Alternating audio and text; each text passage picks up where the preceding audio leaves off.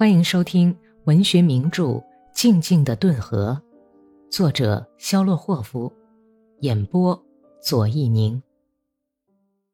第二百八十八集。事后，达利亚说，他也不记得怎么一来手里就有了一支马枪，是谁塞到他手里的。但是，正当妇女们嚎啕大哭的时候，他觉得手里有一件异样的东西，他也没看，手摸着。猜到是支步枪，他先是抓住枪筒，想用枪托去打伊万，但是准星硌痛了他的手，于是他的手指头抓住枪栓，把步枪掉了个头，端了起来，对着伊万的右胸瞄准。他看到伊万背后的哥萨克们都闪到一旁去了，露出了谷仓灰色的原木围墙。他听到了惊恐的喊声：“呸！”你发昏了啊！杀自己人呢！住手！别开枪！人群像野兽似的警惕的期待，集中在自己身上的目光，为亡夫报仇的愿望，都在推动他去行动。推动他去行动的，还有突然产生的虚荣心。他觉得现在自己跟其他那些惊讶的、简直吓得魂不附体的望着他的婆娘们完全不同。也不同于那些正在等着看事情将如何结局的哥萨克们，因此他必须做出些不平凡的、特殊的，能使大家都大吃一惊的事情。在所有这些复杂感情的推动下，他以惊人的速度盘算着采取思想深处早已决定的某种行动。对这种行动，他本来是不愿意去想的，而且在眼前这一刹那也不可能去想的。他拖延了一小会儿，小心翼翼地摸索着机枪，然后突然连自己也觉得非常意外的猛力扳了一下。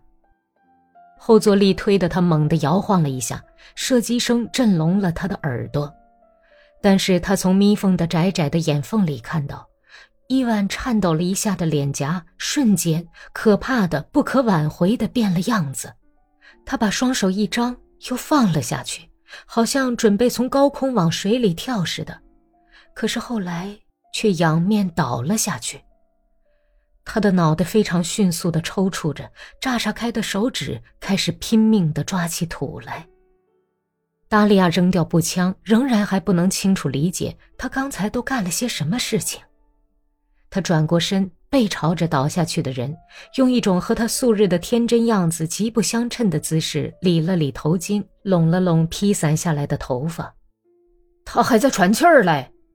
有个哥萨克大献殷勤，赶忙给从他面前走过去的达利亚让着路，说道：“达利亚回头看了看，也不明白人们在说谁和说什么，只听见一阵阵深沉的。”仿佛不是从嗓子眼里，而是从内脏里发出的单调的、长长的、不时被垂死前的噎哽打断的呻吟。直到这个时候，他才明白，这是伊万·阿里克谢耶维奇在呻吟，是他亲手打死的。他匆匆清洁地走过谷仓，走向广场，少数几个人目送他离去。人们的注意力又移到牛皮小王安吉普身上。他好像在参加阅兵演习似的，迅速的只用脚尖沾地，跑到躺着的伊万跟前，不知道为什么还把拔出鞘来的日本造步枪刺刀藏在背后。他的一切动作都非常准确，蹲下来，把刺刀尖朝着伊万的胸膛扎下去，低声说：“好了，咽气儿吧，可德里洛夫。”然后又使劲的把刺刀柄压了一下。伊万·阿列克谢耶维奇死得缓慢、痛苦，生命很不情愿离开他那骨骼粗大、健壮的躯体，一直到扎了第三刀，他还在不住地张嘴，还从呲着的、沾满鲜血的牙齿缝里透出拖着长枪的沙哑的惨叫声。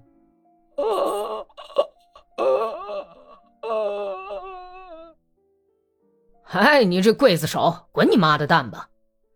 司务长押送队队长推开牛皮小王，认真的眯起左眼，举起手枪瞄准。这一枪就像是发出了信号，那些还在审问俘虏的哥萨克们都动手打起他们来了。俘虏往四面乱跑，步枪声夹杂在人们的呼叫声中，显得那么单调急促。过了一个钟头，格里高利·麦利霍夫回到了达达村。一路上，他拼命地抽马，那匹马从霍皮奥尔河口镇跑出来，跑到两个村子之间，就倒闭在路上了。格里高利自己扛着马鞍子，走到附近的一个村子里，在那儿换了一匹不怎么样的瘦马。所以来晚了。达达村的步兵连已经顺着山岗往霍皮奥尔河口地区的村庄开去，向霍皮奥尔河口区的边界开去。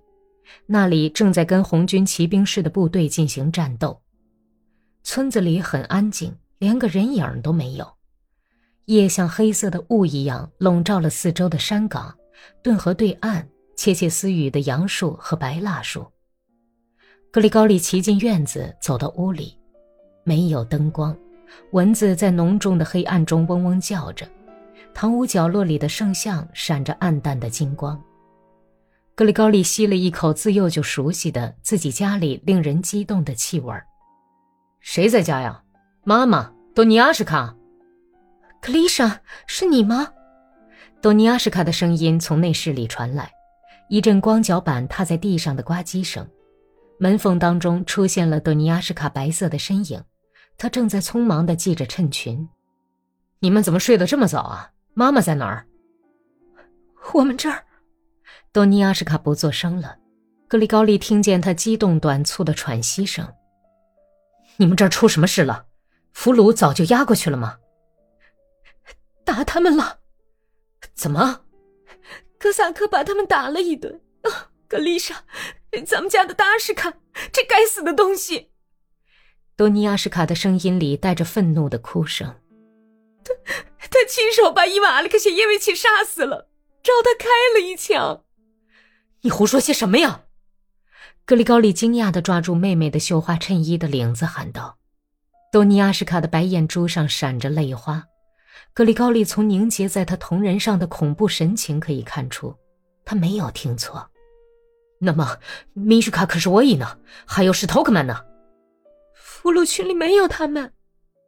多尼亚什卡简短的、不连贯的把打杀俘虏的情况和达利亚的所作所为讲了一遍。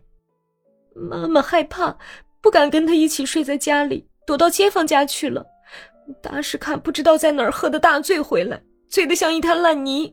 这会儿正在睡呢，睡在哪儿？在仓房里。格里高利走进仓房，大敞开门。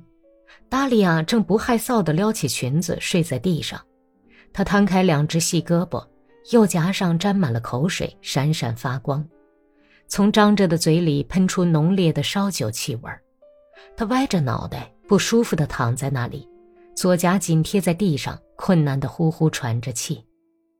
格里高利从来还没有体验过像现在这样渴望砍杀的感情。他在达利亚的脑袋跟前站了几秒钟，气得直哼哼摇晃，咬牙切齿，极端憎恶、仇恨地打量着这个横在地上的躯体。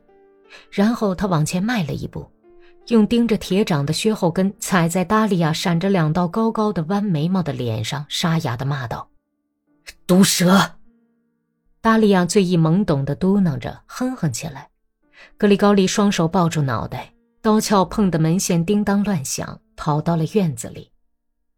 他没有去见母亲，当天夜里就返回前线去了。您刚刚听到的是第六卷第五十六章《